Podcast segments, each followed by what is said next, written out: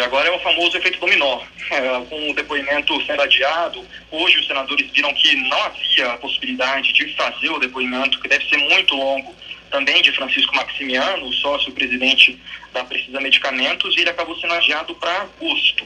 Nessa semana, é, ela é bem importante aqui no Senado, é a semana pré-recesso. Amanhã tem um depoimento de Cristiano, é, que era o, o, diretor da DAVAT, que vai prestar um depoimento para explicar como foram essas negociações daqueles 400 milhões de doses da vacina AstraZeneca. É, e, e agora, e na sexta-feira não haverá sessão. Amanhã, aqui no Congresso Nacional, haverá a votação é, importante do, da LDO, a Lei de Diretrizes Orçamentárias. E isso vai acabar definindo também já o, o início, então, desse recesso aqui no Senado e na Câmara, no Congresso Federal, é, no Congresso Nacional.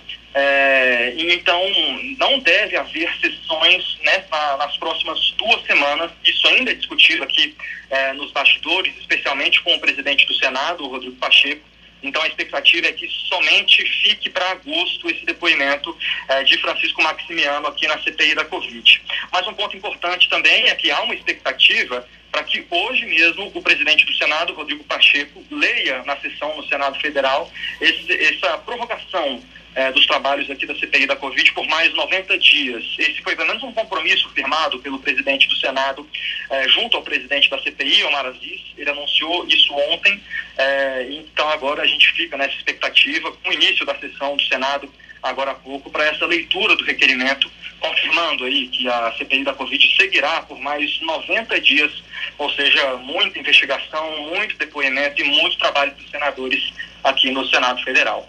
Fred.